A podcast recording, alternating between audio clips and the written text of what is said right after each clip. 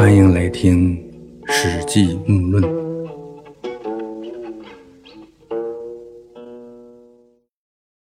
刘邦和夏侯婴俩人逃出城高，跑到张耳和韩信的驻地修武，就住在客馆之中。第二天一早，自称是刘邦派来的使者，在张耳和韩信的卧室内把帅印和兵符都拿了过来，立即用来召集各位将领，调整了韩信和张耳的职务。刘邦夺了韩信和张耳俩人的兵权，马上命令张耳守备赵地，拜韩信为相国，召集赵国那些没有征伐到荥阳的部队去进攻齐国。韩信呢，率军向东进发，还没渡过平原县的黄河渡口，就听说刘邦暗地派李基已经成功游说收复了齐国，就想停下来，不再进攻齐国了。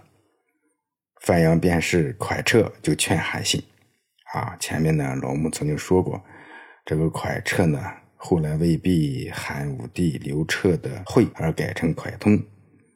蒯彻就劝韩信说：“将军您奉了诏命来进攻齐国，然而汉王偏偏秘密派遣使臣成功游说拿下了齐国，难道有诏命说要终止您进攻齐国吗？”怎么能就不执行诏命了呢？他的一击只不过是个谋士，乘车而来，仅凭他三寸不烂之舌，就拿下齐国七十多座城池。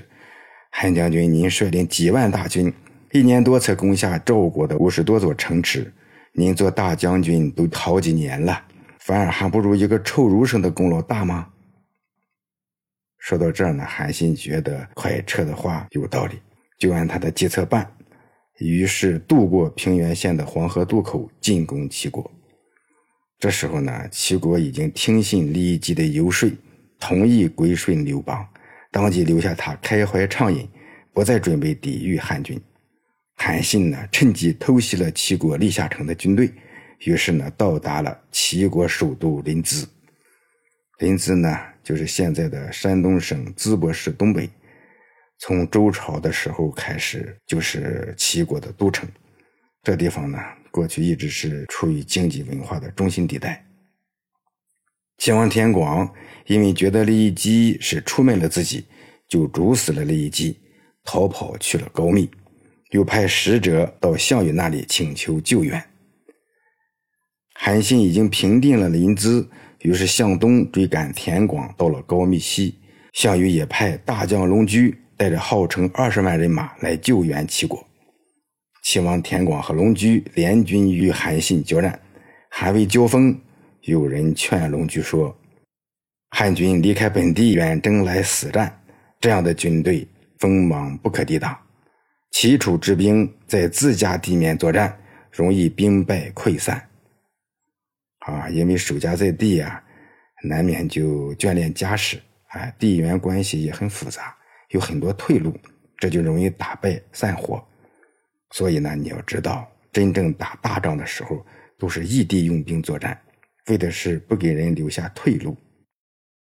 你不如深筑壁垒，让齐王派亲信去招抚那些沦陷的城池。那些沦陷的城池，听说齐王还没有被打垮，再加上有楚兵前来救援，一定会反叛汉王。汉军身处两千里之外的异地他乡。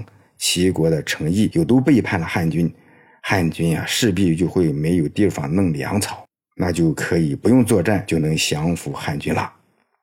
龙驹说：“我一向很知道韩信的为人，他呢是很容易对付的，啊，来救援齐国不用作战就可以降服韩信，那我哪来的战功呢？现在我要和汉军交战，打赢他们，这样就能拿到半个齐国的地盘。”我为什么要停下来不打呢？于是呢，出兵作战，和韩信的部队隔着渭水陈兵布阵。韩信呢，就在夜里令人做了一万多个袋子，盛满了沙石，堵住雍水上游，带着军队半渡雍水去攻打龙驹，假装打不过龙驹，回头逃跑。龙驹果然十分高兴地说：“我本来就知道韩信是个熊猫蛋。”于是带兵渡河去追击韩信的部队，韩信就叫人打开堵水的那些袋子，大水突然冲下，龙驹的军队有大半不能渡河回去，韩信立即猛烈反击，杀死了龙驹。龙驹在渭水东岸的军队都四散逃走，齐王田广也跑了。韩信就追赶败兵，一直追到城阳，把楚军全都俘虏了。这城阳呢，在前面谈到过，就是现在的菏泽市西北胡集镇一带。啊，被司马迁视为最理想的君主，传说中的尧帝病逝后就葬在这城阳附近。其实这次呢，齐王田广也是被捉住杀了。啊，汉四年，也就是公元前二零三年，韩信拿下了整个齐国，他就派人去向刘邦说：“齐人虚伪狡诈，变化多端，是个屡降屡叛的诸侯国。”南面又和楚国相邻，如果不借助王的声威来镇守，这里的局势不能稳定下来呀。我愿意代理齐王，这样就容易稳得住局势。这时候呢，项羽正在把刘邦紧紧地围困在荥阳。韩信的使者到达汉营，呈上韩信写的信。刘邦呢是十分生气，我被围困在这里。从早到晚盼望着你来帮帮我，而你呢倒是想自立为王，哈！刘邦呢这时候觉得韩信呢这是乘人之危，要好处讲条件，啊，这做领导的，一般对这样的事儿是很难接受的，啊，即使度量够大，勉强接受了，也一定会记恨在心，啊，现实中也是这样，领导为难的时候，企业处于低谷的时候。品质不好又不可或缺的人，有时会跳出来借机敲竹杠、讲条件、要好处，从中获利。这都是乘人之危，甚至是落井下石的小人做法。韩信此时呢，应该知道刘邦的处境，但他也明白齐国的形势还是挺艰难的。再说呢，刘邦让他进军齐国，且暗中派利益机靠外交手段呢，先拿下齐国。后来渭水一战。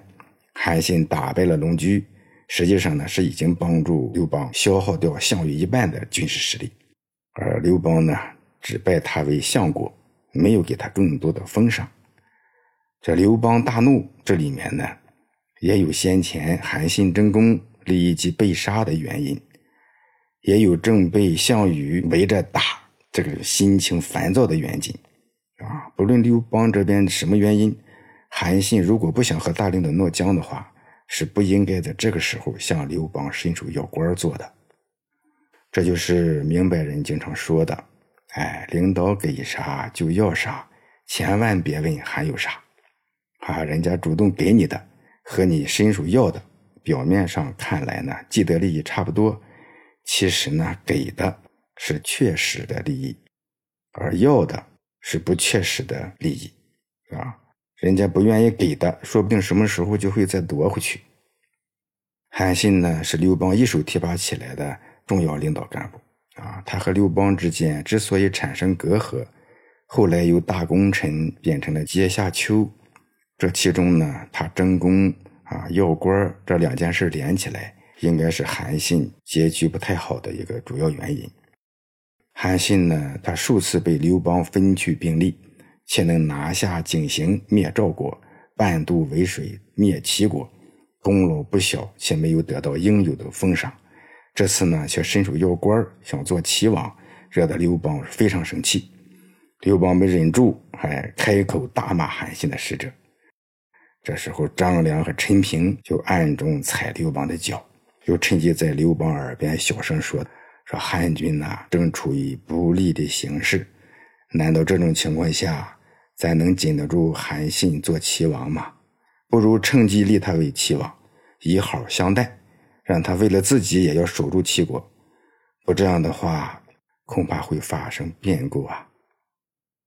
刘邦呢，这时候也觉悟过来了，趁机又接着骂道：“大丈夫平定了诸侯，就做个真王得了，还整啥代理不代理的？”就立即派张良去立韩信为齐王。并征调他的部队来打楚国，这就是刘邦的高明之处啊！能听人意见，能压住火气，能顺势掉头，还能借势发力，趁机又征调韩信的军队来对付项羽。这一般人呢，在盛怒之下，这一套很难操作下来。项羽呢，已经痛失龙驹，啊，实际上是实力减半了，哎，在力量上已经很难和刘邦抗衡。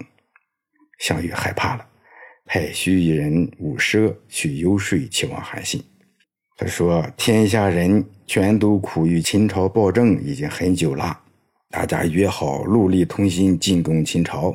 现在秦朝已经被攻破了，根据各自的功劳割据秦地。”划分地盘，各自称王，这样能让士卒们停下来，不用再打仗了。可是现在呢，刘邦又发兵东进，来侵夺我们分得的土地，已经攻破三秦地区，又率军出关，聚拢诸侯的军队向东来进攻我楚国。汉王刘邦的野心是不全吞了天下，是不肯停下来的。他就是这么一个不知足的人。而且刘邦这个人十分不可靠，他的性命有好几次处于项王掌控之中，项王呢都可怜他而放他一条生路。然而呢，这刘邦一脱离掌控，就立即违背盟约，又来进攻项王。他就是这样不能对他好、不能对他信赖的人。现在呢，您虽然自以为跟刘邦有深厚的交情，替他尽力带兵作战，最后呢，一定会被他擒住的。您之所以能够短暂的保命到现在，主要那是因为项王他还活着的原因呐。现在汉王和项王这两个人的事儿，掌控局势的关键全在将军您呐。您如果能够向着西边，那就是汉王刘邦得胜；如果是帮助东边，那就是项王的天下了。项王今天被灭掉，那么第二个被收拾的就是你了。你和项王本来就有老交情，为什么不反了刘邦，跟项羽联手，三分天下，各自称王呢？现在你如果放弃这个时机，而自己觉得信赖刘邦去攻击项羽，您觉得智者本该像您这个样子吗？这韩信呢就谢绝说：“臣是项王，官不过郎中，位不过职级，言不听，话不用。”啊，就说我在项王那儿做事儿，官位不过就是个郎中，哎，地位呢也不过就是个拿着戟为人站岗的，说话也没人听，计谋也不被采用，所以呢，我才背弃楚王而投奔汉王。汉王授予我将军的印信，给我领导好几万部队，解衣衣我，推食使我，言听计用，故无得以至此。啊，就是说，把自己的衣服脱下来给我穿，把自己吃的食物让给我吃，听我的话，用我的计策，所以我才能够有今天呐。啊，这就是成语“解衣推食”的由来。啊，意思是呢，把穿着的衣服脱下来给别人穿，把正在吃的食物让给别人吃，用来呢形容对人的一种深情关怀。啊，这年轻人呢。对“解衣推食”这句成语啊，应该有更深刻的理解啊。一方面呢，人不能只管自己，做事儿要考虑到别人的困难，及时放弃自己的一些利益，去帮助那些需要帮助的人。另外一方面呢，你更要知道，受人解衣推食之情，和借高利贷是一样的啊。有能力可以借，超出能力或者心理预期不能借。借了必须还，而且要加倍的还，这就是所谓滴水之恩当涌泉相报。这袁崇焕呢，手下有个人叫李云龙，他曾写诗说：“文绣不披剑，良肉不食贫。”啊，意思是说那些锦绣衣裳啊，是不会给贫贱之人穿的；精美的饭食也不会白白的给穷人们去吃。